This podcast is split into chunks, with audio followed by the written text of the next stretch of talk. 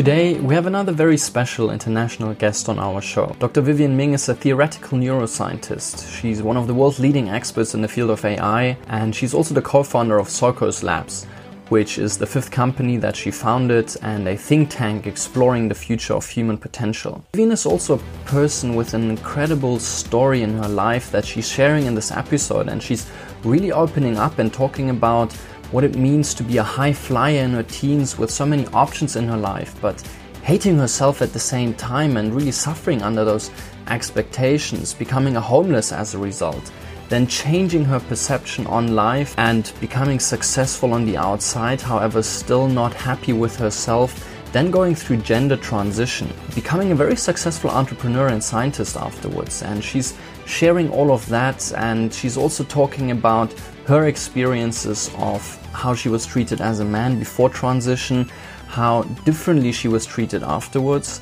We're talking about the tax on being different, opportunities missed as a result for our society, and we're talking about hiring bias, which doubles the likelihood of going out of business according to Vivienne's research. We're talking about biases in AI.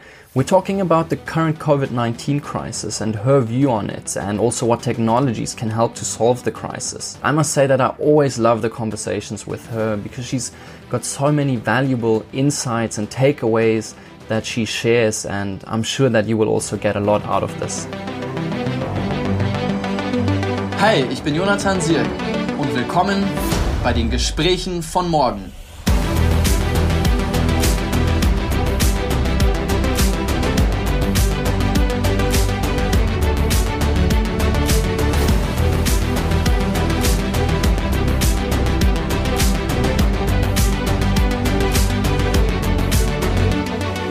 Welcome to our show, Vivienne. As always, I'm very much looking forward to the conversation with you. It will be a lot of fun. I'm always have fun talking with you. So far, we've mostly discussed topics around AI and the future of learning. That's also how we met at the conference at Singularity University. I'm still uh, thinking back to that fondly. And Today, I want to emphasize a few other topics and focus more on your recent work. Talk about diversity, the tax of being different. I, I, think that's what you call it. Maybe we can touch upon biases in AI. And I would also be very interested in your take on the current COVID 19 crisis. And I would like to start out with a personal quote that I read in one of your recent papers that helps also to introduce you a bit at the same time. And in that quote, you were saying that you founded obviously a few companies and served on several boards, all since your transitioning that I want to touch upon just now. And you're saying in, in, in that paper that that simple fact tells every little kid who feels different that their hard work truly can pay off. And you're also saying that you're proud to be a trans woman in a position of leadership, and even more so that you're not the only one and you're particularly proud to have been elected this year to be the chair of StartOut, the nonprofit dedicated uh, organization to increase the number, diversity, and impact of, of LGBT entrepreneurs. And with your research and your advocacy, StartOut is helping a whole new generation of leaders to realize their full potential. And you're saying that there was no one like you growing up, but for kids today, that will never be true again. And I would like to ask you to maybe share your personal story a bit because when we will talk about diversity, I think it will be great for all the listeners to hear how much you've been affected by all of this. Sure, I'd be happy to. So, um, I, I, guess to the degree that people know of me, um, at least in the technology world, it's from um, my work as a theoretical neuroscientist, uh, where we use machine learning to study the brain um, at UC Berkeley or my education technology companies. I've built companies using AI in hiring. And what I guess is is a point of pride to me is that all of this has been in the latter half of my life. Um, that it is uh, as as Vivienne that I have gone out and I've published these papers and I have founded these companies uh, I've invented technologies to save people's lives and invented companies to create jobs. Um, and it's worth noting that, um, you know, my life hasn't always been this way. Uh, mm-hmm. I mean, and there's all sorts of layers of meaning to that. and the funny thing is, if you looked when I was a little kid, you maybe would have thought, well, gosh, is that all you've done? Uh, when I was little, I was I was supposed to win a Nobel Prize. I was supposed to be this amazing person to transform the world, and yet the more I tried to be that person um, for my parents, uh, for my school, for myself, the the more everything got worse. Uh, mm-hmm. And everything I was trying to achieve in life, it just seemed to get farther away. The more I tried to achieve it. Um, what what a horrible paradox for a little kid. And it, it, not that you should shed some um, uh, ridiculous tear for me. I had a pretty good life, and I, I could have made something of it and I didn't, and it all fell apart. Um, I, I, ended up uh, failing out of university and, and being homeless, and I, I, just couldn't figure out why it was I was uh, not the person that I was supposed to be. And you know, for me, those years were this incredible lesson, um, a, a, really brutal lesson. I will be uh, honest, a lesson about that it life isn't about me. Uh, life isn't about whether I'm happy, or, or at least to the degree that it was, none of that worked. The more that it was about me being happy, the less happy I became. Uh, so I made a very um, a very big choice, um, which was somewhat bluntly to keep living uh, you know, you you can't look at yourself uh, being homeless and think, "Boy, I'm doing everything right, and I should really keep at this." Um, and so, you know, it was in my mind that that it is time to give up. There was a point uh, in the '90s where I was literally crossing off days on a calendar, waiting for the end, and instead, I came to this decision that uh, I should stop being so worried about what anyone thought about me, including myself. And I should just do the things that I believed would be good for others. Um, and as I often have said uh, in other interviews, that that probably sounds very philosophical or very self-congratulatory. I just needed a reason to be alive.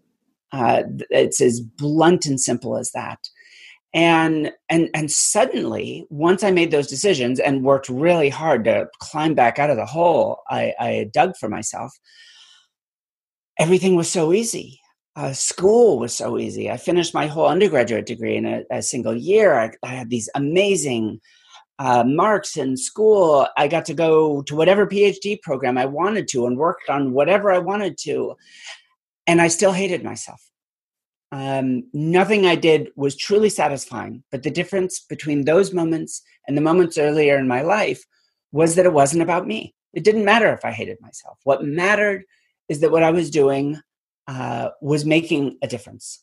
And so I kept going. And I actually met someone I fell in love with. And I was this hot shot coming out of grad school with my choice of where to be professor. And that's when I realized um, the funny thing is, I, I guess it wasn't a hard choice at that point. The hard choice was admitting I was never going to be the person that I thought I was when I was little. The hard choice was uh, giving up on on all of this identity around success and, and accomplishment and, and the idea I'd be this exceptional person. And the funny thing is, then I started to find those things.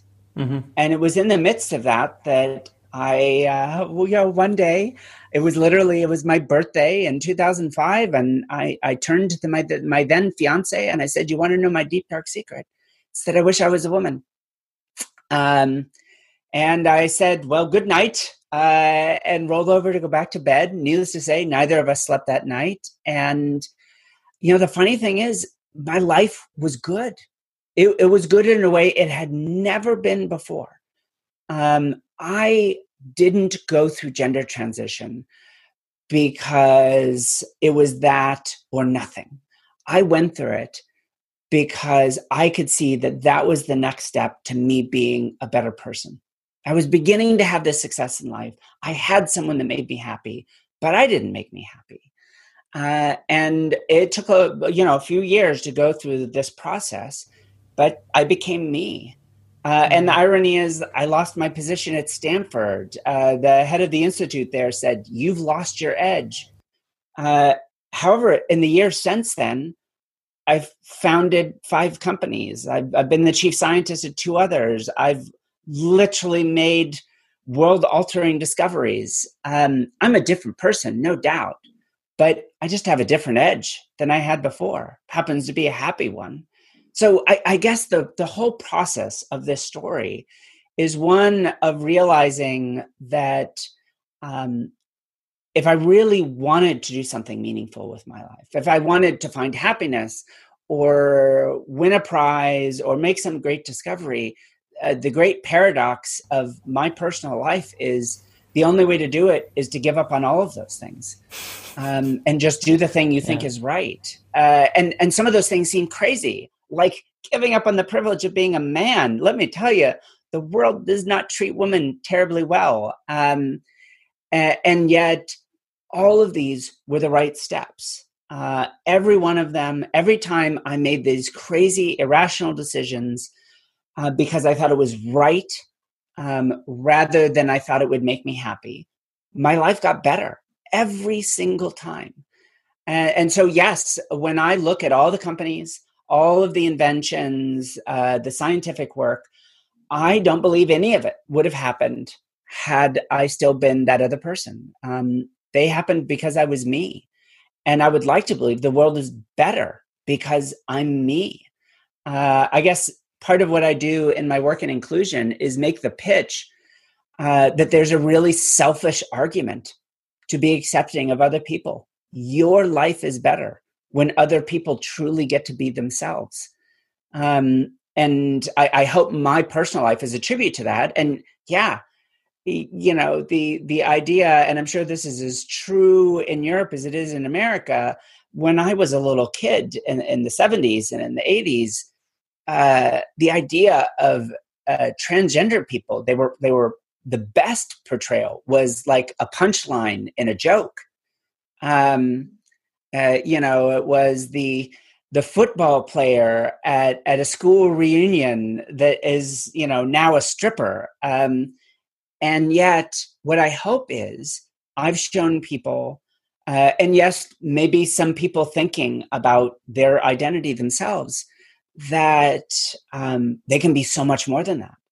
That they could uh, be a scientist, that they could found a company, that they could make the world better um, and do more than cabaret acts. Uh, not that there's anything wrong with that, but everybody is so much more, whether we're talking about gender transition or just gender in general or, or race uh, or disability, uh, you know, the only, um, well, it's not the only, we don't just do harm to the people uh, whom we discriminate against, we do harm to ourselves.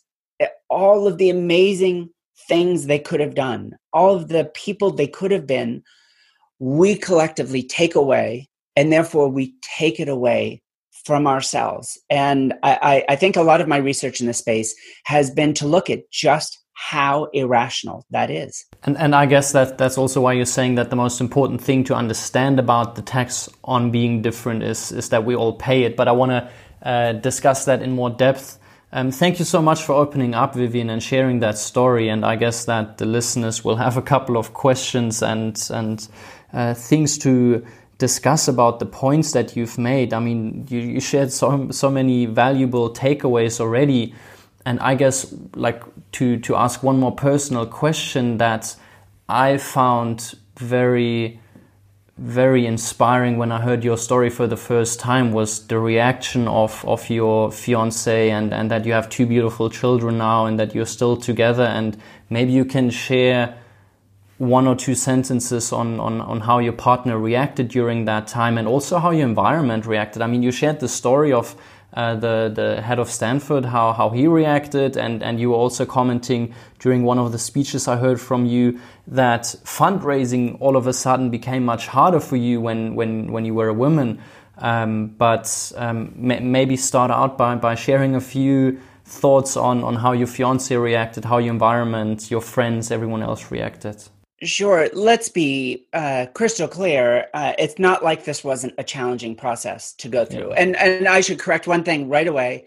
The the head of Stanford, um, um, uh, John, is a great guy. I've had many conversations with him. It, this was the head of a particular institute I was at okay. at Stanford. Okay. Um, and and and he had his beliefs about the world. Um, uh, he just happens to be wrong. That's it's as simple as that. Uh, so you know, the amazing thing is, I, I turned to my my again my then fiance. I said what I said, uh, my deep dark secret. I wish I was a woman, and um, you know, her her reaction in the moment was basically, "Tell me more." Uh, you know, she she had been a teacher earlier in her life, and she'd had counselor training, and she just immediately switched into her, her put her counselor hat on, and we stayed up all night talking. Um, but I think the thing that really captures it is later um, we were being interviewed, of all things, um, uh, by um, uh, this famous interviewer uh, in the United States, uh, Oprah's best friend. Uh, and she said um, to my wife, uh, Norma, um, you know, clearly things changed uh, why did you stay together? You know, um, you, you fell in love with a completely different person. And Norma responded that uh, the person I loved was deeply unhappy. And I knew it. And now she's happy, and I love her even more. And I had never heard her say that. Like I, I, I heard her in in some of those moments share things that I didn't know, like the fact that she was scared. She had never let me know that mm-hmm. she was scared going through this process. Not scared in the sense that maybe many uh, listeners might think, but scared in the sense that what if I change so much that I leave? Yeah. Um, what if we're not sort of in a sense compatible anymore? Um, but here's the thing: the reason I never knew she was scared is because she was a rock for me uh, I needed her support, and she gave me total support. She went to her sisters and got her support from them. Uh, she recognized that both things were important, and and she made it happen uh, without going back you know to the person that's going through the hardest part of this and saying you know not only do you have to go through transition but you also have to support everyone else in your life that doesn't fully understand why. Uh, that happens. Um, but i guess I, I do have the chance to talk to a lot of parents and say listen if you love and you trust your child then trust that they're making a good decision and that your job now is um, to make what comes next in their life as much of a celebration as possible. Uh, because I, again, I hope my life is proof that this can be and is a celebration. Uh, it's not like many people are going to go through this. It is hard. it, it is physically hard. Uh, and yeah, you know, it turns out not a lot of, um, you know, Stanford uh, educated venture capitalists um, are particularly interested in giving millions and millions of dollars to some transgender woman with a kooky idea about how to transform education. and so, my first time uh, launching a company and raising money, here is the truly amazing thing. Most of them did not know that I had gone through transition. So, I've gone back in the years since and chatted with them the all of the hardship, and it was hard uh, and it was not my first time ever raising money. So I I'd had the experience of doing this as a man, and I'm not saying it's easy, but it happened. Um, mm-hmm. and and then the next time through, uh, you know, that first time, I had no degrees. I had flunked out of school. I had n- the business plan was non-existent. All of it, and yet we put the money together. My first tech company I had a couple of PhDs. I had amazing technology that we could demo for people that they actually liked. Uh, I had what I can say in retrospect as a serial successful entrepreneur was actually a good business plan, and nobody wanted to fund us. And invariably, it was because they didn't want to fund me. They didn't want to fund some blonde woman uh, that had never done a business before. They just assumed I didn't know how to run a business. and fair enough that I didn't. But here's this the secret for everyone: nobody does. Uh, everybody's just making up a bunch of nonsense and doing the best they can. And there's an incredibly steep learning curve on that first startup. And you just do the best that you can and learn, learn as fast as you possibly can. I often joke that my first tech company was an education company, but purely an education for me. It was nothing but learning the whole time. Mm. But getting money out of those venture capitalists was brutal and it really boiled down to uh, experiences like uh, one one VC saying, uh, "This is the uh, amazing technology. I can't believe you can read students' minds." We couldn't, but that was as much as they understood machine learning back then. And uh, I'll give you two million dollars if you do financial fraud detection, and I get to pick the CEO. So I'm literally sitting across the table, and he is saying I can take his money if he can fire me. Uh, and another experience, uh, a VC um, voted against funding us uh, literally in the same afternoon at which he patted me on the head like I was a little child. You know, it, it really is astonishing how dismissive the venture capital is of women. And I can say this with some real authority because I've I've experienced it both ways. And I mean, you, you also said that you've raised venture capital for so many companies and you've never been, you, you, there, there's never been a female VC to hear a single one of those pitches, which I also find quite hard to believe. I yeah, mean, across so all many, of the companies, oh. yeah, that where I have been a sole or a co-founder, the times I've been a, a, a um, chief scientist, and I now sit on the boards of a bunch of companies. And I, I, certainly know some female VCs. They exist, they are increasing in numbers and becoming more prominent. But um, you know, back in the history, I don't I don't have to raise money anymore. But back in the days when I did all of those meetings, I don't mean the people that funded us. I mean every time we were pitching a venture fund, whether they said yes or no, uh, the people in the room who actually had a vote, not a single woman across any of those. I, we probably raised, uh, you know, a hundred million dollars across all of those um, instances, and every one of them involved pitching to six different firms and putting coalitions together. And not once was there a voting female partner in the room. Uh, truly astonishing. Yeah. And and again, it's changing but uh, you know it, it's also irrational uh, you know just basic data driven research on uh, venture capital itself on female uh, entrepreneurs on female board members again and again and again um, you see this where there are hurdles uh, women are given less money for uh, essentially equivalent um, startup concepts, and yet actually are more likely to uh, return to their investors. Um, so, you know, what a paradox that you are, are given less, uh, forced to work harder, and yet you actually make bigger returns. Uh, and yet that lesson never seems to come through in the world. Uh, and again, it's so easy to say men and women are different. You can't really know whether everything's the same. And that's where i can offer my life story to say um, eh, you know I, I don't know in every way that really mattered i was more qualified as a female entrepreneur. And yet it was harder and i got less money um, until i made money once i started making money then suddenly people are hopping on the phone hey what's your next company i heard you're doing something is this something we could invest in uh, then everything changes but bef- before that moment in time, how many people ever get to that second startup? How hmm. many people have the chance to build a track record that venture capitalists can be lazy about uh, rather than that first time you worked incredibly hard, just as hard on just as good as idea, but you didn't get the funding or you didn't get enough funding to build enough runway and you couldn't create what you wanted to create.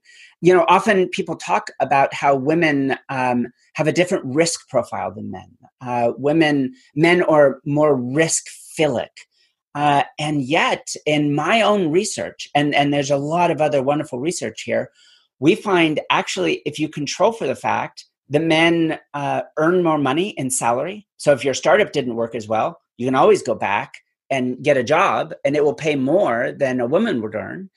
Uh, that men get bigger uh, funding rounds than women do that when you take all this stuff into account men actually don't look much more risk philic than women do especially when you think your whole life has been this way.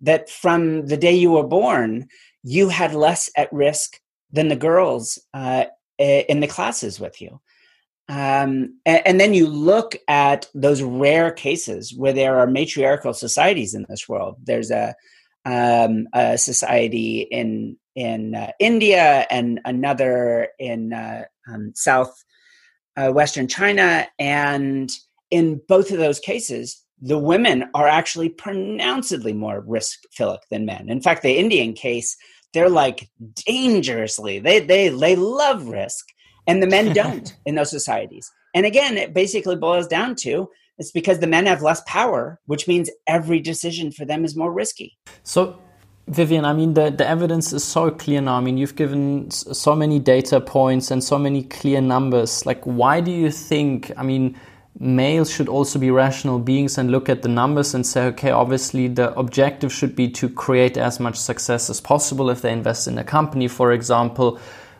Do you think that we as men we fear women or we want to conserve the status of white man privilege? I mean you were saying that one of the hard decisions for you was to give up the privilege of being being a white man. And what would you say were the main privileges that you had to give up and then please also come back to that first part of the question um, why do you think that is the case like like why do you think it is so much harder for you now? Like, even though it seems rational to say, okay, let's let's give women a lot more opportunities.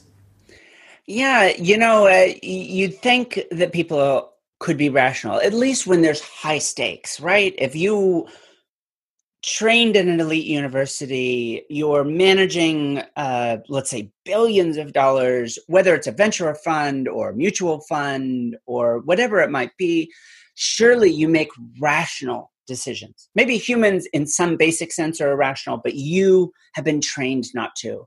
Well, uh, one of my favorite fun little studies of recent years actually looked at um, uh, investors in Europe and how individual uh, fund managers in Europe uh, changed their investment uh, based on um, national relationships.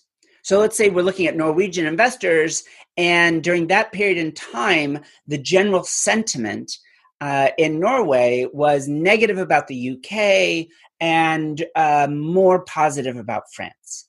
And what they found was uh, these investors, supposedly making completely independent and rational investment decisions, actually shifted their investments in favor of companies headquarters in France and away from companies headquartered in the UK, even though conceptually there should be no good reason to do it. And you say, well, but maybe Norwegians in general are very rational people. Um, uh, you know, a, a, good longboat and a sword, and you can make a good living, uh, and they're just still being very rational about everything. Well, in this particular case, you can turn it around you say, well, actually, when we look at Swedes, they have the exact opposite opinion, and their investment strategy went in exactly the opposite direction. Well, you, you both can't be being rational. Uh, it turns out in, in numerous ways, our biases influence our decisions. Mm-hmm. Um, and, and some of these are truly arbitrary. And but some of them, let's be honest, are deep. They're biases that are deeply ingrained into history and culture, and gender bias is one of them. And uh, you know, there's a number of things I can talk about. Uh, one of which is sexual harassment. Uh, I actually don't research sexual harassment that much myself, but let's be clear: um, I am no beauty.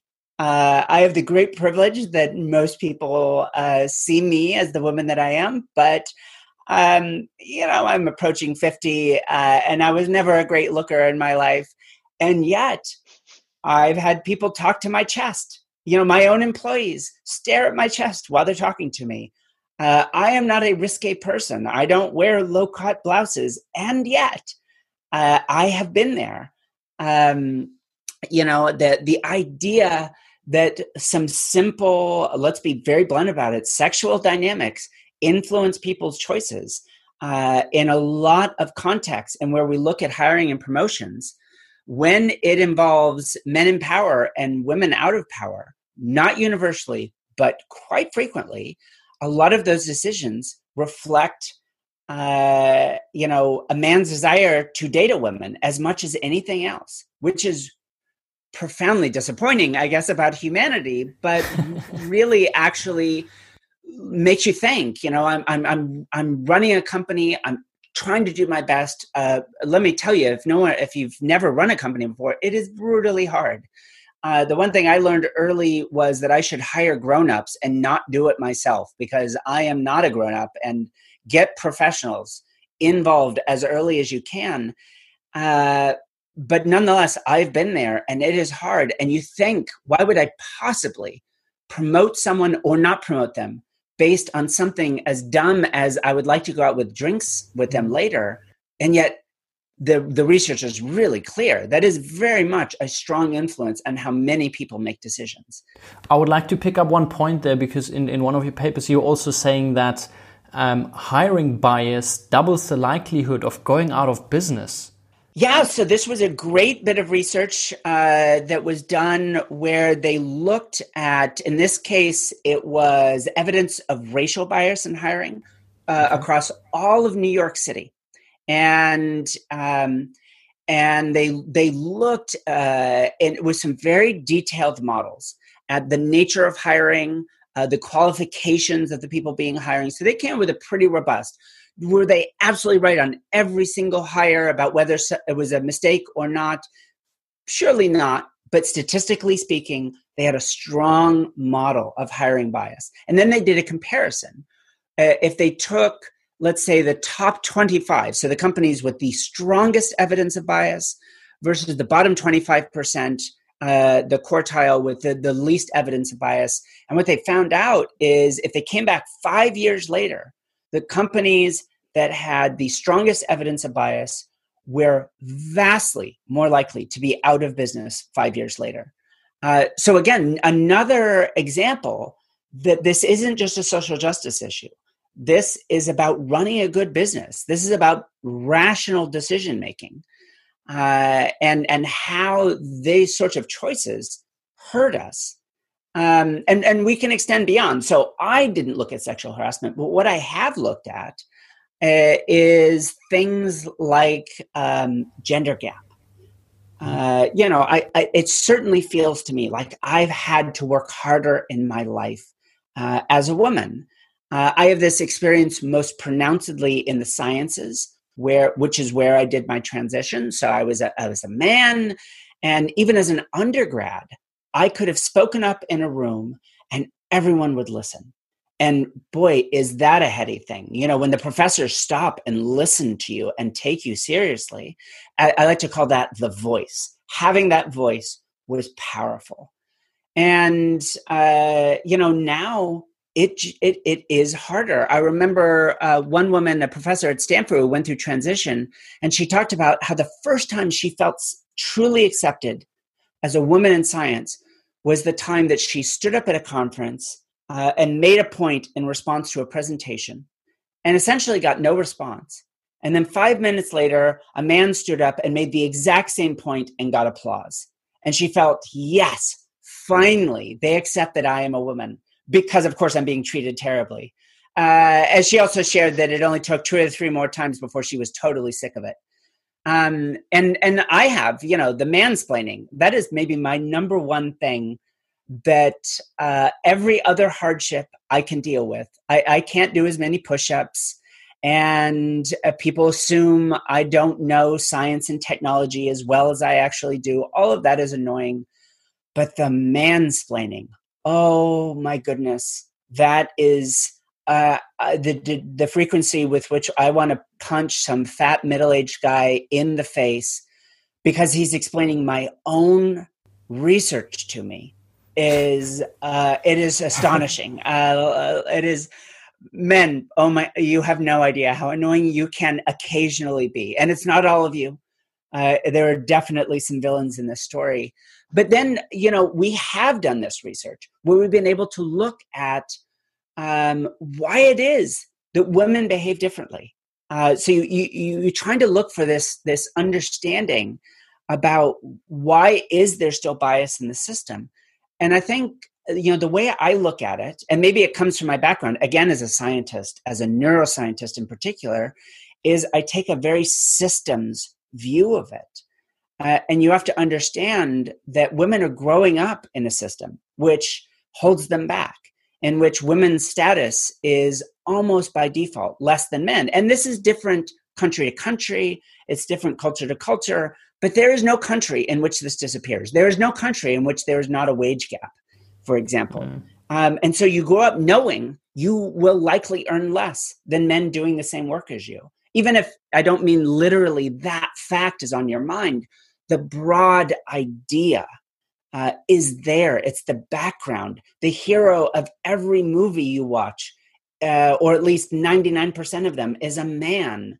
Uh, the the heroes of our history are 99% men and white men at that and it tells you a strong story that your hard work and your life might be valuable to you but it just isn't going to pay off in the same way it will for your brother and so you know if you if you knew that all of this effort you were putting into your education and all of this effort you were putting into your career would pay off a little bit less than it will for your peers, then it is in fact entirely rational for you to work a little bit less. Not yeah. not in, throughout your whole life, but in that specific instance.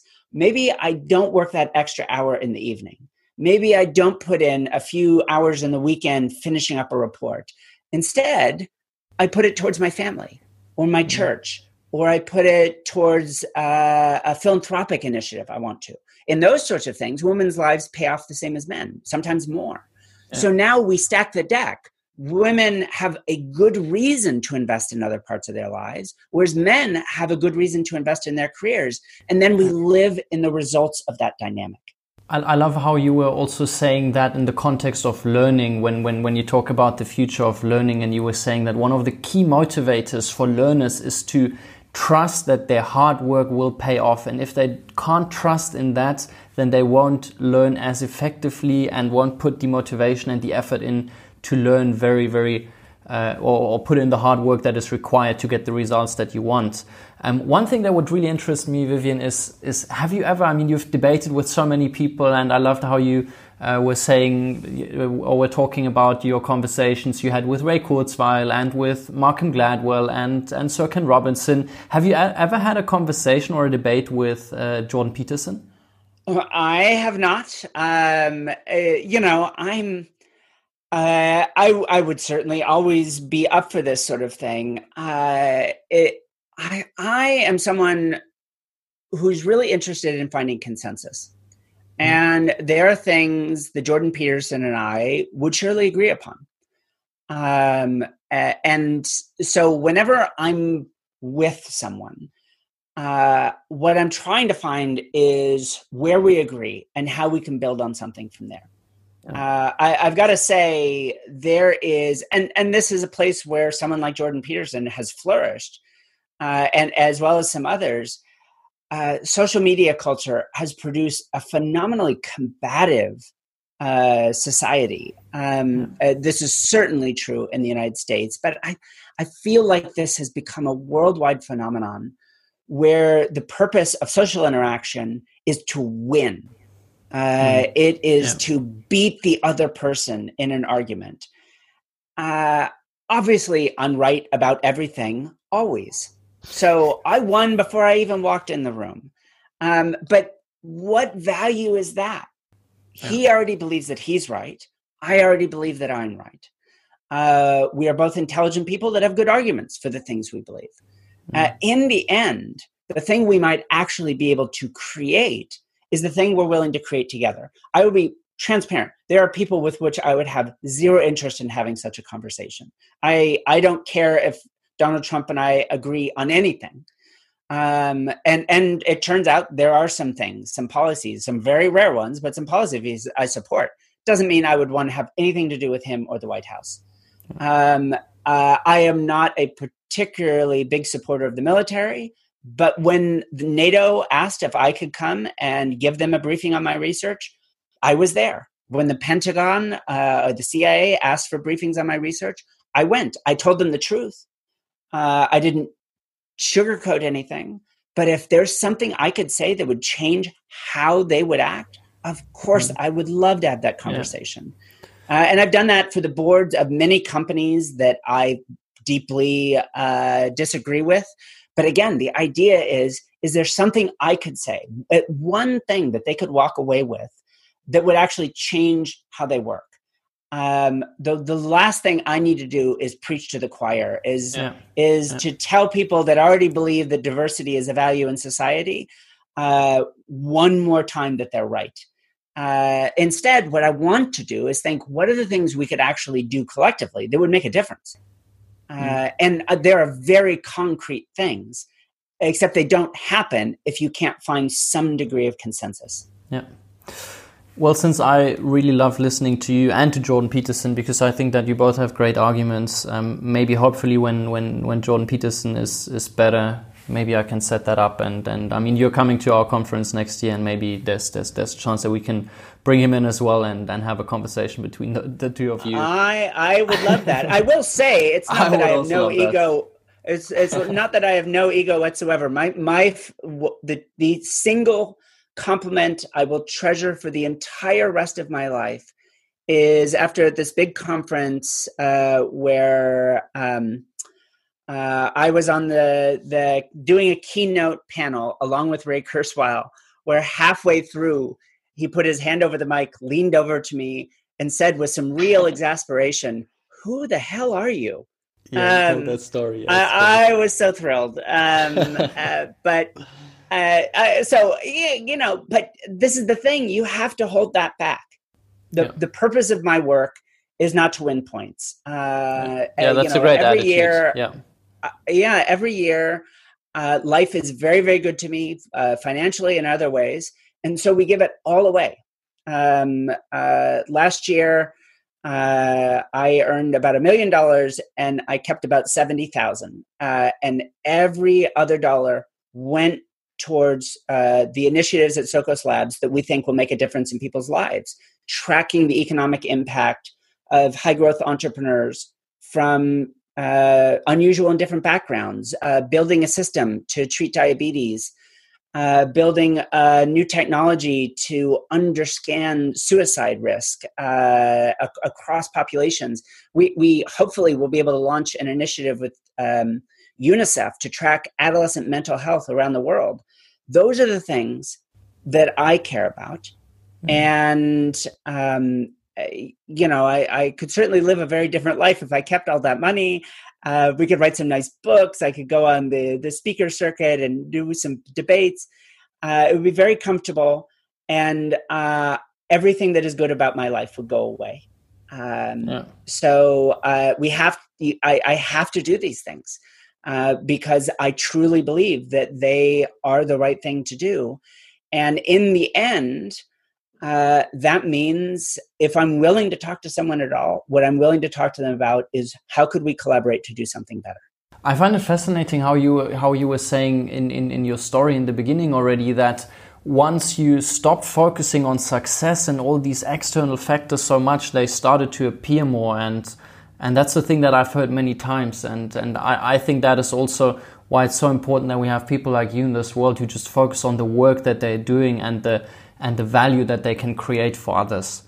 I've got two more questions worth, about. Okay. Well, well, let me let me be a little bit honest about that because sometimes it's terrifying. You, you don't think it's terrifying uh, giving away all, all that money? Um, you know, I, I don't mean it goes into a trust. I mean by the end of the year, we have put it towards the projects we believe in. I, uh, mm-hmm. you know, I could have put it in a trust fund for my kids. I could have bought a big house somewhere.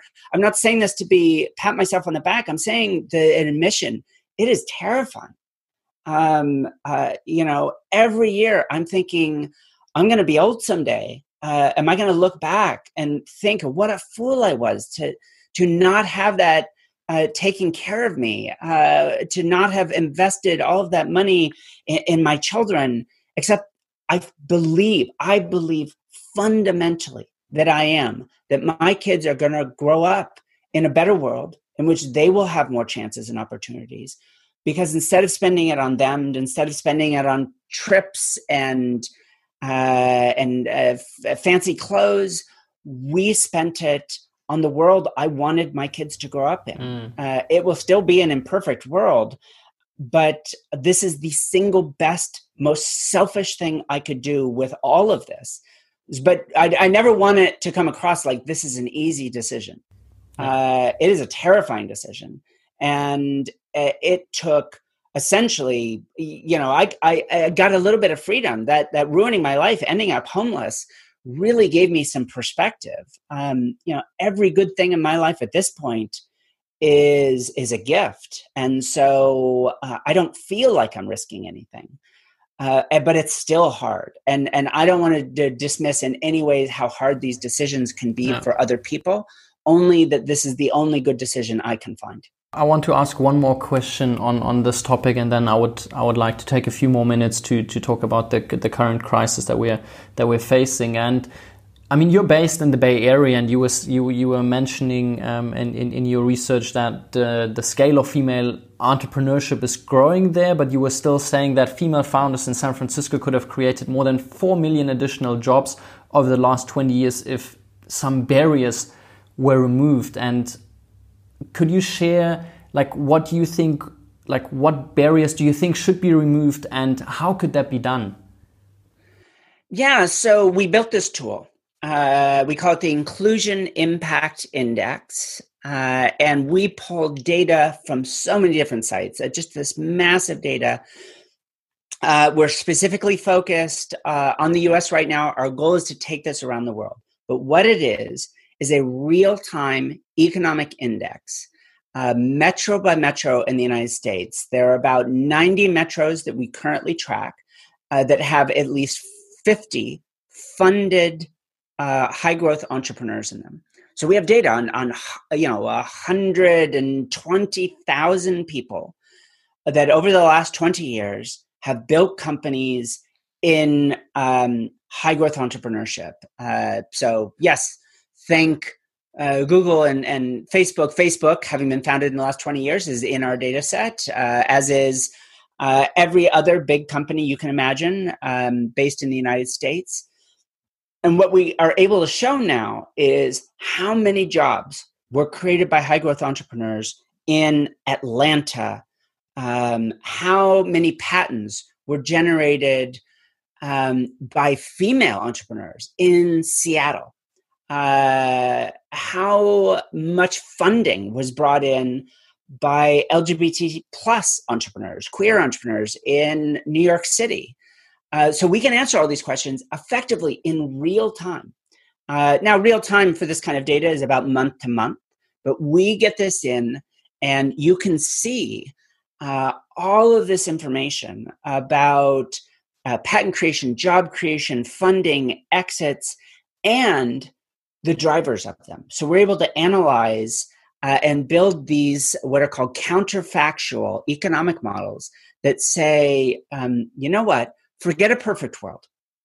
If we simply imagined uh, that female entrepreneurs in San Francisco, uh, given the industries that they work in, could create as many jobs as um, the female entrepreneurs in the best performing US metros. Uh, then what would that look like? Uh, and what are the barriers to that happening? And what it looks like is what you already said. Over the last 20 years, we estimate that women would have created an additional 4 million jobs uh, in San Francisco, not simply assuming they performed equally well with men, but simply saying, you know, there turns out there are some other cities and cities that might surprise people, like Houston, uh, or Minneapolis or Cleveland, like cities that do not appear even in the US consciousness of entrepreneurship, much less internationally. And yet, women in those cities have been astonishingly successful, at least on average. And so then we say, well, imagine you've been able to achieve those same kinds of outcomes uh, at scale in San Francisco. And so what we find is San Francisco is far and away for almost every population uh, the US center and uh, really the world center of high growth entrepreneurship. So the majority of female entrepreneurs, uh, or at least the plurality of them, are based in San Francisco. It is the biggest economic engine for female entrepreneurs in the world. However, when you look at their performance on average, it's pretty mediocre. They are getting significantly less, not just than men, significantly less than the best performing cities uh, uh, matched algorithmically. Um, and so we call this the difference between our actual counted numbers and our achievable numbers, what mm-hmm. we believe female entrepreneurs could achieve, even granting they don't go into entrepreneurship at the same rates as men, even granting that some barriers uh, seem to be very persistent and hard to overcome, and we can't magically make them go away. Uh, and one of the things we note, for example, another city that's terrible for female entrepreneurship is Los Angeles.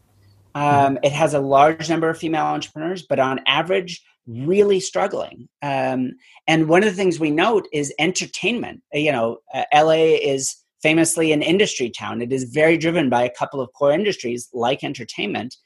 Um, and entertainment, it turns out to be very bad for women. Low funding rates, uh, low access to capital, um, just poor outcomes in general.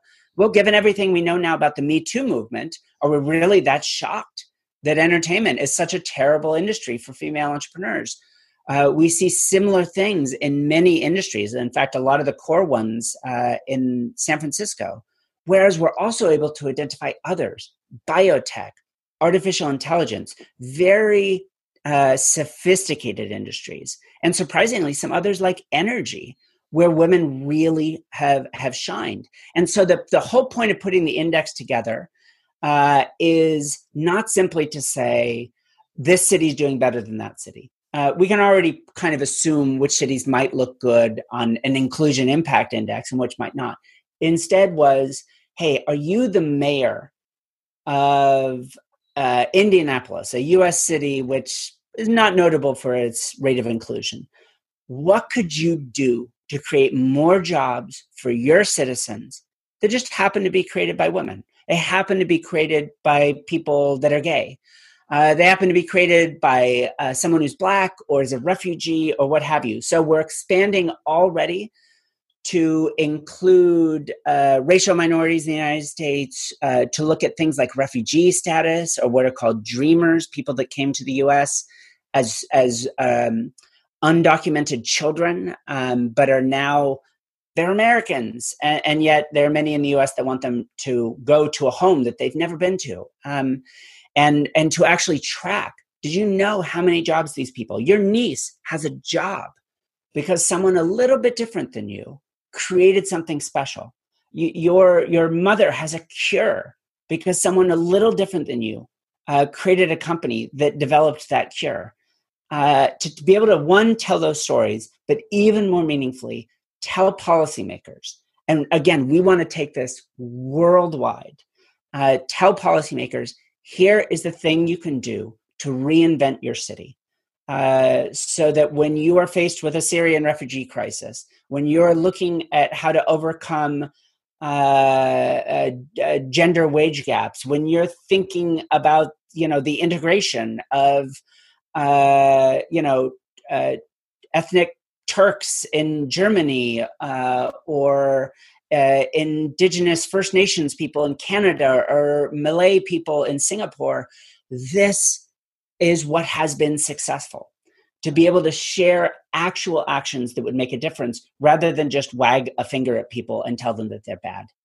I would like to pick up the topic um, of, of the current crisis of COVID 19 um, just for a few more minutes because you are one of the world leading AI experts, and you've uh, done.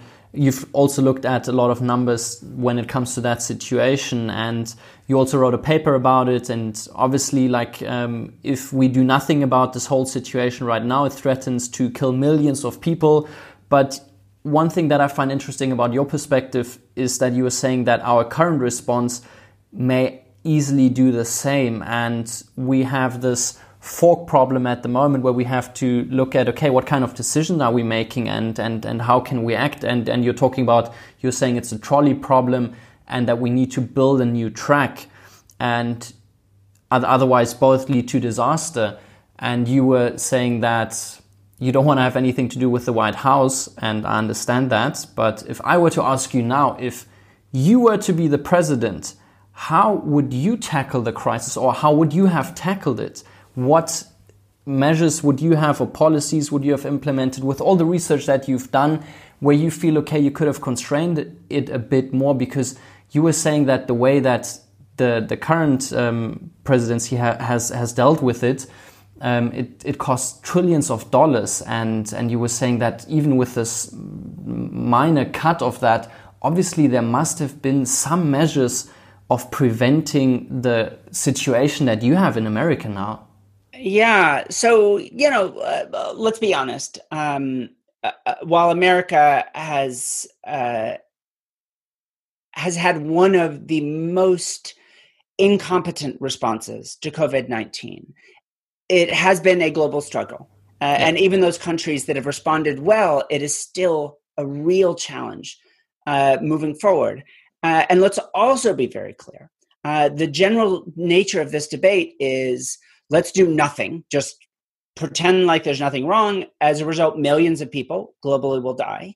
Or let's do everything, which is to say, complete lockdown mm. and nobody can do anything. Uh, and there were moments in time where things were very scary, and that latter made a lot of sense.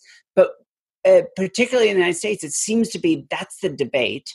Uh, and then we go from lockdown to we'll make one allowance at a time. We'll, we'll pick one thing which will open up, which astonishingly uh, in the States has been things like, you know, instead of opening schools, we're going to open bars and nightclubs. Um, instead of quarantining elder care facilities, we're going to let the National Basketball Association quarantine their players and, and allow games to be broadcast. Mm. And I look at that and I think, this is crazy. Uh, our admittedly very back of the napkin estimates uh, is that um, just based on past uh, recessions and depressions, we know that people uh, entering job markets, for example, during major economic shocks, don't just have worse job outcomes, they have dramatically worse life outcomes, including fundamental things like all cause mortality. Uh, and uh, the last great job shock uh, globally was the 81-82 recession.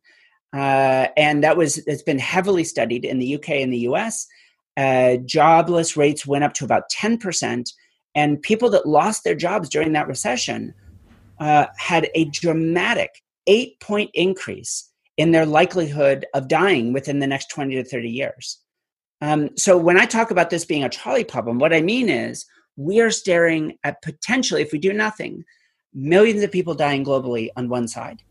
Mm-hmm. Uh, uh, you know, possibly more than a million dying in the U.S. alone. And yet, if we complete, if we sacrifice, uh, and I don't like to think of it as the economy because it makes people think of dollars and euros. But if we sacrifice the capacity of our countries uh, to support ourselves, we will kill people on the other side as well it won't happen tomorrow, but it will happen. Um, and so, how do we come up with a rational strategy to deal with both of those? And I'm far from the only person that has said one thing we need to do is understand that different people need different things. It, it, right now, it is insane to me that every elder care facility, um, every uh, hospital, all of these should be fully quarantined, and they should have been from day one uh, in the industrialized world, 50 to 70% of all deaths have been in elder care. Um, and the equivalent of the elderly living at home, say, for example, in some parts of, of Italy, has also occurred. We should take all those empty hospitals and create places that are fully quarantined. Another recent discovery, a paper just was written. It turned out in the US, we pay our uh, elder care workers so little that they can't do one job. So they work at multiple care facilities. Well, guess what? Rather than the number of past health violations, it is the number of people working at multiple care facilities that predicts spread of COVID 19 in these facilities. So um, let's pay these people 10 times what they currently earn. Uh, but they also have to stay there. Instead of sending the NBA to Disneyland so that they can play their basketball games in safety and they still sneak out and go to strip clubs, why don't we pay these people uh, like they're going to war? and they stay in these facilities. We got all these unused hospitals, and you think this is crazy. It would be so expensive. The US has lost $13 trillion from its economy already. It wouldn't even come, it wouldn't be $1 trillion in expense to do anything I'm talking about right now. Another thing that we actually model out using artificial intelligence is predictive uh, modeling of likely super spreaders. Um, mm-hmm. And this is not just people, but also places. And it is very, I'm not saying it's easy, but it is very doable to analyze social graph data and mobility data and, and identify people before they become a cause of a spread. Identify people that are likely to be super spreaders. And again, just pay them to stay home. Um, you know, this could be very carrot and stick. It does not have to be a big brother telling everyone what to do uh, so much as it is listen, for a little while, we need to be a little bit more community oriented and we will handsomely compensate you. Because what do we care if it cost us, um, uh, you know, a hundred thousand dollars? If we actually basically had to pay someone a salary to go hang out in a hotel for a little while, that's going to be so much less than fifteen trillion dollars. Uh, that those two things alone just creating those quarantine zones and identifying super spreaders ahead of time. Some modeling done, for example, by a group of economists at MIT suggests that that's what's called heterogeneous uh, intervention models suggest we would have uh, our R naught, which is roughly our, our replication rate, well below one, down to like 0.3, which means COVID slowly goes away. And it would cost two orders of magnitude uh, less than our current strategy. So I just, I just look at those, and it isn't a question of dollars versus lives. It is what do we do rationally to save as many lives as possible in the yeah. long run, exactly. now and into the future. And yeah. I don't see that kind of decision making going on almost anywhere. Some places are a little better. I'm very impressed with Taiwan's approach, but I don't think anyone has fully invested in that kind of very honest policymaking. I find it very important that you're mentioning this long term perspective point, especially looking at areas of the world where I've spent a lot of time in, in, in Africa, for example. Um, I, I, think in one of your, your papers, you also um, quoting or, or, or um, giving an example of a recent estimate from South Africa suggesting that the poverty resulting from the lockdown, from the current lockdown, and, and I've got lots of friends over there, and it, it's, it's a crazy situation. The current response will lead to 29 long term deaths for every life saved today. And I mean, it's such a tough decision to say, okay, how can we deal with the situation? Um, and one of the things that you were saying that could help and that that is the last thing that that, that I want to talk to you about is how can technology help? And you were saying that I mean when when this whole thing started I think a lot of AI enthusiasts got got really excited about maybe using AI to to solve this. And you were saying that you're using it um, to identify super spreaders. Then of course it's it's it's also an interesting question okay like how private should data be in, in that whole debate and like should they be able to track all your movement? But what do you see the most promising technologies to be to help solve this crisis? I mean one thing to understand is uh, i hope it doesn't shock everyone they're already tracking all of your movements. Uh, this isn't really conspiracy yeah. theory talk. I just mean certainly in the united states uh, your cell phone company knows everywhere you've been Apple, Google, depending on which kind of phone you have, they know everywhere you've been. Um, so the question isn't does someone have this information, but are we using this information in a responsible way? And and I think protections for privacy, uh, uh, protections against abuse, uh, governance and oversight, nothing good happens here unless we address those uh, and address them. We don't just say you know we'll figure that out after, but right now we're going to save lives. Nope, we need to make those priorities as well because that's part of the long term outcome uh, is you can't deprioritize anything in this discussion.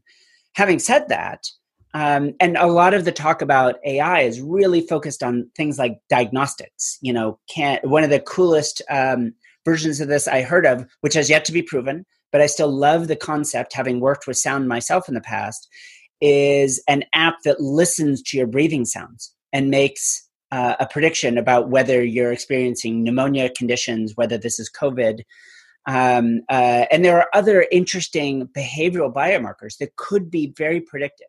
And I think all of that is exciting, but may not be ready until, let's just say, the next time, because there's going to be a next time.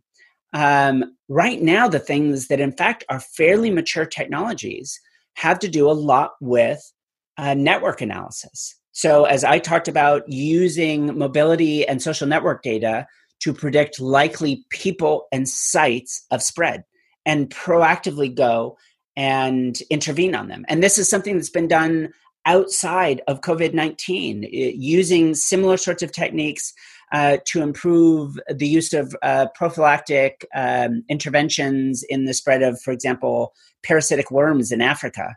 Uh, you find the person who, eh, you know, if you could intervene on them, they would break the chain of transmission the best. And and it, it, works. This sort of thing works. And interestingly even spaces outside of uh, covid as a disease there's been an enormous amount of work. For example analyzing new scientific research building deep neural networks to analyze uh, initial research papers before they've been reviewed with the hopes of surfacing the ones that are one most likely to pan out and be true um, and, and you know find commonalities among them for additional research. We're moving so fast right now, trying to find treatments, uh, trying to find symptoms, uh, what's real and what isn't. Even among the scientific community is hard. And there have been some groups out there, and we've had our chance to contribute that are actually using AI to speed up that process, to, in, in essence, pre process science to look for the trends that might be most uh, um, promising. And another domain is disinformation. Uh, there have been some really great tests out there of some existing systems to identify and essentially target lies online. Uh, you know, this is an amazing treatment, and and we know it isn't. And unfortunately, the fucking president of the United States is claiming that he's taking it. He almost certainly is not because he's not. he's dumb, but not in that way.